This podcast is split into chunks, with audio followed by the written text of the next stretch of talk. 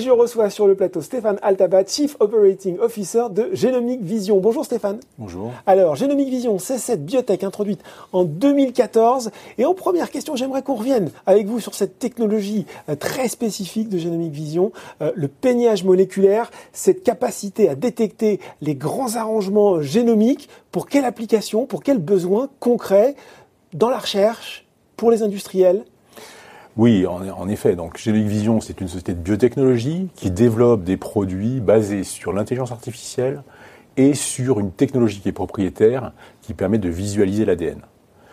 Donc, cette technologie, en deux mots, je ne vais pas rentrer dans le détail, mais permet donc euh, de peigner l'ADN sur euh, des lamelles euh, C'est-à-dire qu'on le déplie, c'est ça On le met à plat Voilà, absolument. Un petit peu comme les algues sur une plage quand la marée se retire. Uh-huh.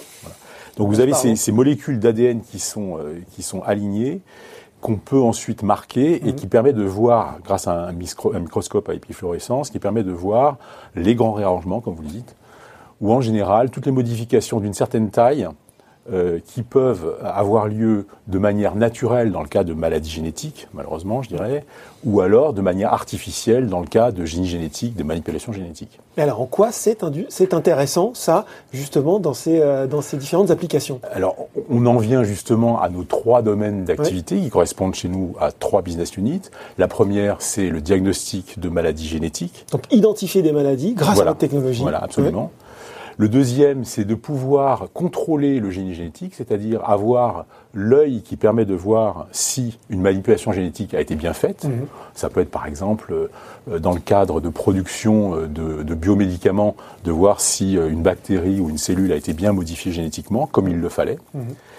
Et également, donc dans le domaine, je dirais, de l'oncologie et du vieillissement, grâce à notre test particulier qui permet de visualiser euh, et, d'acquérir des données sur la réplication, la réplication de l'ADN, de pouvoir suivre ce mécanisme et de pouvoir avoir des tests pertinents en oncologie et dans le domaine du vieillissement. Alors peut-être que l'actualité va nous éclairer un peu plus euh, précisément, concrètement sur ce que vous faites. Vous avez euh, le mois dernier vendu une machine au Dana-Farber, donc qui est un institut anti-cancer lié à la Harvard euh, Medical School à, Boston. Dans ce centre anti-cancer, à quoi va servir votre machine de peignage moléculaire qui s'appelle Fiber Vision?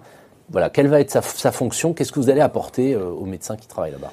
Alors, je dirais c'est un peu plus que vendre une machine. Hein. Euh, c'est une discussion très intéressante que nous avons donc avec le Dana-Farber, donc le Harvard Medical School, et en particulier les professeurs Chaudhury et, d'Andrea sur euh, leur vision qu'ils ont de l'oncologie. En fait, euh, aujourd'hui, euh, il existe un problème qui est fondamental, qui est celui de la résistance à un certain nombre de composés en chimiothérapie notamment. On prend l'exemple des PARP inhibiteurs, je ne vais pas rentrer trop dans les détails techniques, mais aujourd'hui, le patient peut développer rapidement des mécanismes de résistance à un certain nombre de médicaments en oncologie. Et donc, la conclusion du professeur d'Andrea, c'est de dire les tests structuraux, je dirais, c'est-à-dire tout ce qui est NGS, c'est-à-dire simplement le décryptage de votre génome, les mutations que vous avez éventuellement euh, dans vos cellules ou dans, les tumeurs, euh, ne sont pas suffisantes pour pouvoir prédire euh, la réaction d'une tumeur, d'un patient à un traitement. Il faut un test fonctionnel, un peu plus compliqué, comme si on vous faisait passer un test, euh, pour vous dire effectivement est-ce que vous allez être sensible à ce médicament ou pas. Et c'est précisément ce que nous avons proposé, et c'est ce que le professeur Mandré a montré dans ses récentes publications avec le professeur Sarah Hill, c'est-à-dire qu'en mettant en œuvre le test de réplication de Genetic Vision dans les cellules, on peut prédire. la prédiction. Voilà, prédire tel ou tel médicament. Alors, on parle de médicaments, soit des médicaments qui existent couramment, qui sont même génériqués, des fluoropyrimidines, des sels de platine. Des chimiothérapies. Des chimiothérapies, des agents intercalants euh, classiques euh, qui agissent dans le, sur le cycle cellulaire, ou alors pour la découverte de nouveaux médicaments et sélectionner, avoir un screening qui nous permet de sélectionner les médicaments en fonction euh, de leur, euh, leur réponse, euh, de, de, la réponse que donne la réplication sur ces médicaments. Alors, Aaron Ben Simon était sur ce plateau il y a à peu près un an et il évoquait avec nous l'intégration de Genomic Vision euh, au sein d'un consortium, le NIST, où je crois il y a une trentaine de sociétés qui étaient évaluées. Donc ça se passe aux États-Unis. Je crois que d'ailleurs Genomic Vision était la seule société euh, française ou l'une des seules, il nous avait dit à l'époque. Euh, et là, il y a un communiqué qui est tombé récemment et je pense qu'on va vraiment avoir besoin de vous pour l'expliciter puisque dans ce communiqué, on apprend que Genomic Vision utilisera son test de contrôle qualité pour, et là il faut s'accrocher, à la détection des variants de taille moyenne à grande exprimée dans les cellules comme témoins. Je sens que c'est important, mais il va falloir que vous nous expliquiez pourquoi. Je vais essayer. Euh, déjà, le NIST, hein, c'est le National Institute for Standard and Technology. Euh, c'est une énorme institution des États-Unis. Euh, pour donner un exemple, c'est l'institut qui a fait toutes les expertises sur les événements du 11 septembre aux États-Unis, sur l'effondrement des tours. C'est-à-dire que c'est un institut qui vraiment sert de référence pour tout ce qui est mesure, pas simplement évidemment dans le domaine de la biologie ou dans la médecine, mais dans tous les domaines, matériaux, informatiques, etc. Et donc, ce NIST euh, va proposer dans notre domaine, et ce qui nous intéresse c'est plutôt la FDA, donc les autorités d'enregistrement aux États-Unis, va proposer euh, des tests et dire voilà ce test nous paraît pertinent et peut devenir un standard, une mhm. référence pour tester un médicament. Pour rentrer dans un dossier d'enregistrement, un IND par exemple, on peut utiliser ce test-là. Et donc c'est pour ça que nous avons souhaité rentrer, euh, effectivement l'année dernière, on était déjà en contact les, années précédentes, dans ce, cette, euh, ce groupe de réflexion, donc euh, dirigé par Samantha Mara, que nous connaissons bien, et elle nous a demandé de participer. Il y a effectivement 33 participants à ce groupe de réflexion, où on discute globalement du, de l'édition du génome. Et donc euh, l'idée, c'est de créer les standards dans l'édition du génome. Comme vous le savez, il n'y a pas encore vraiment de médicaments dans ce domaine-là, mm. et il faut déterminer quels seront les bons outils qui permettront de sélectionner euh, les médicaments et, et de les de les valider en quelque sorte. Ça voudrait dire que demain, peut-être, si euh, voilà la thérapie génique se développe, il y a des médicaments qui arrivent, notamment dans ce domaine, et on peut imaginer d'autres, et que votre test est, reconnu comme valide, il pourrait être euh, obligatoire pour une société d'avoir un test Génomique Vision, en tout cas reposant sur la technologie de euh, Génomique Vision pour faire une demande d'enregistrement. Ça peut être ça l'avenir? C'est effectivement notre objectif. on ne va pas remplacer les méthodes du type NGS, mais comme le dit la FDA et le NIST, on nous pouvons être une méthode euh, orthogonale qui mmh. permettra de confirmer ou d'apporter plus d'informations sur euh, une modification génétique. Sur son euh, efficacité, sa pérennité? Sur son efficacité, sur sa pérennité, sur le fait que un patient qui, à qui on a introduit une cellule génétiquement modifiée conserve le, même génome, mmh. la cellule modifiée ne l'est plus, etc. Alors, on a, parlé de, de, prédiction, on a parlé un peu de contrôle qualité. Il y a une troisième actualité qui nous permet aussi de parler du, métier historique euh, de Genomic Vision, qui est le diagnostic. Vous avez intégré le, le donc une fondation dédiée aux, aux maladies génétiques rares euh, à Marseille, qui va utiliser votre technologie. Là, l'enjeu, quel est-il pour, pour Genomic Vision dans ce partenariat? Alors, je pense, comme vous l'avez euh, évoqué tout à l'heure, Genomic Vision euh, s'est fondé et a commencé ses activités euh, commerciales dans le domaine et scientifique, dans le domaine du diagnostic euh, génétique. Donc ça reste un domaine historique dans lequel nous avons fait nos preuves dans un certain nombre de, maladies, notamment FSHD, dans lequel nous, continuons à nous développer, notamment en Chine avec le partenariat avec Amcare. Également avec le professeur Lévy, qui est un des créateurs de Gyptis, euh, pour le FSHD. Alors, Gyptis, euh, c'est quoi? C'est un institut de génétique qui a pour vocation, euh, je dirais, de, de, de, couvrir le, la zone méditerranéenne. Mmh. Euh, quelques chiffres, les maladies rares génétiques en France correspondent à peu près à 3 millions de patients. Dans le bassin méditerranéen, c'est 50 millions de patients. Et donc, euh, diagnostiquer, éventuellement guérir, il y aura, il y aura un, un, un hôpital qui y sera associé. Et euh, donc, le GIPTIS estime que notre outil est un outil important pour un certain nombre de maladies génétiques rares pour pouvoir euh, les aider à euh, les diagnostiquer et éventuellement à les guérir. Euh, je reviens là-dessus. comme FSHD permet de compter un nombre de copies de séquences répétées dans le génome à des endroits très particuliers, il y a un certain nombre de maladies rares qui sont un peu basées sur le même principe. Donc nous travaillons aujourd'hui, mis à part FSHD, la maladie FSHD, également sur d'autres maladies qui sont un peu sur ce même principe compter et pouvoir quantifier, euh, mesurer précisément sur des endroits particuliers du chromosome, d'un chromosome donné ou du génome, euh, des séquences. pour certains types de maladies génétiques, c'est votre technologie plus qu'une autre, même peut-être la seule qui va permettre de poser Voilà, un diagnostic. Séquence répétée, grand réarrangement. Euh, pour les actionnaires historiques de Genomic Vision, il y avait un partenariat avec Quest hein, sur cette activité historique du diagnostic. On en est où aujourd'hui? Le partenariat avec Quest existe toujours. Euh, je dirais, euh, il est un peu, euh, il, est, il est un peu en dormance En aujourd'hui. sommeil, hein, ouais, voilà. voilà. Euh, ce qui ne nous empêche pas de continuer d'être très, très actif. Euh, Quest a toujours les droits pour le test FSHD aux États-Unis. D'accord.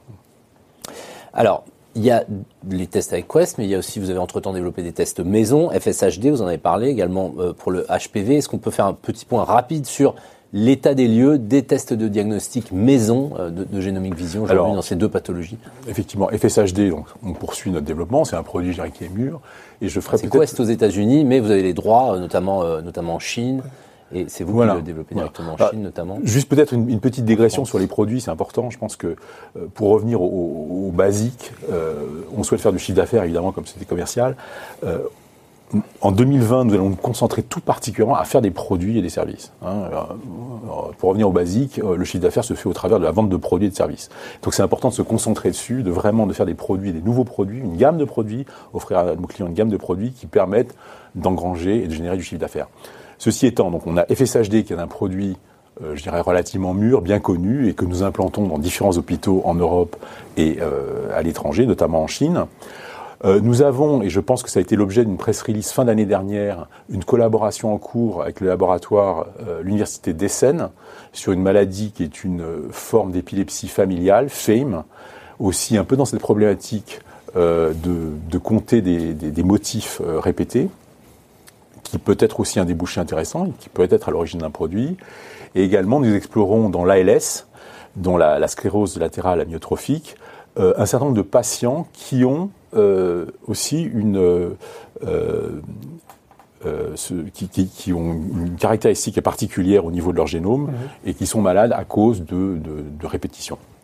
Euh, donc, encore une fois, on est dans le domaine du diagnostic in vitro, dans des niches de maladies rares génétiques, mais qui peuvent être tout à fait intéressantes. Tout à fait intéressantes, pourquoi? Parce qu'elles résolvent un, un problème médical qui existe, et donc permettent de diagnostiquer des maladies euh, qui ne peuvent pas euh, l'être par ailleurs, ou alors qui s'adossent éventuellement à un, un traitement médical relativement élevé et qui permettent de diagnostiquer clairement si tel ou tel malade l'est effectivement à cette, cette pathologie et donc d'administrer un traitement qui peut être euh, très cher dans le cas de maladies rares. Stéphane Altaba, les gens qui nous écoutent se disent c'est c'est super. Il y a euh, du diagnostic, cette activité historique dans des niches.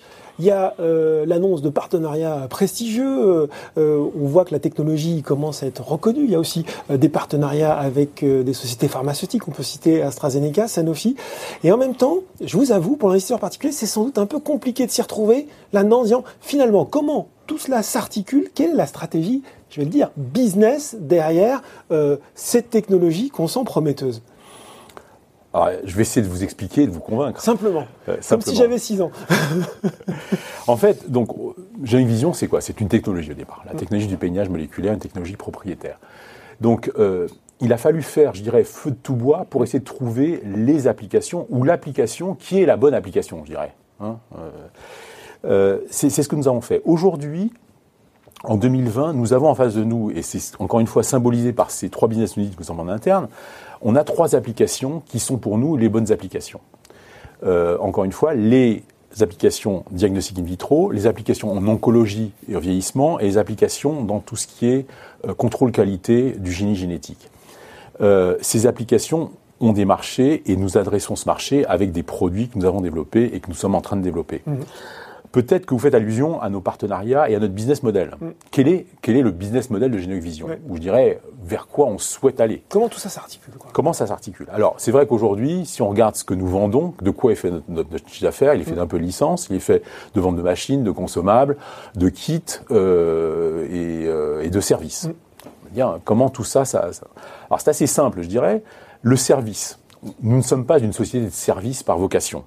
Nous faisons du service pour deux raisons. La première, c'est pour pouvoir permettre à nos euh, clients potentiels de tester notre technologie, qui est comme une technologie relativement Nouvelle. euh, nouvelle, Ouais. euh, complexe et, et qui nécessite une certaine technicité, euh, pour pouvoir les convaincre, en l'occurrence, d'acheter notre machine, pour pouvoir le faire eux-mêmes. Première chose. Deuxième chose, le service, le service permet également euh, de pouvoir rentrer, dans notre cas, c'est plutôt dans la R&D, donc de sociétés privées, de sociétés pharmaceutiques, comme vous le disiez, de pouvoir sélectionner euh, des méthodes, des médicaments au niveau de la R&D, et ensuite, par la suite, euh, notamment en génie génétique, de pouvoir monter en grade, et je dirais, aller dans le domaine clinique, et ensuite dans le domaine thérapeutique. C'est-à-dire qu'on va aller du service, je dirais, classique à un service premium, euh, récurrent, euh, à haute valeur ajoutée, qui va aller jusqu'à le test de patients. D'accord. Alors, je ne vais pas vous dire que Génique Vision euh, va se transformer en un hôpital demain. Donc, le plus probable euh, pour nous aujourd'hui, c'est de dire nous avons fait les, preuves de, de- les preuves de concept Oui. dans ces différentes applications. Je pense que demain, 2020-2021, vont être les années durant lesquelles nous allons pouvoir céder des licences dans ces différentes applications qui vont permettre aux spécialistes dans les domaines, et donc peut-être les hôpitaux, peut-être les industries pharmaceutiques ou du- du- du- de l'édition du génome, de pouvoir acquérir le droit d'utiliser ces technologies pour pouvoir les développer dans leur domaine d'expertise.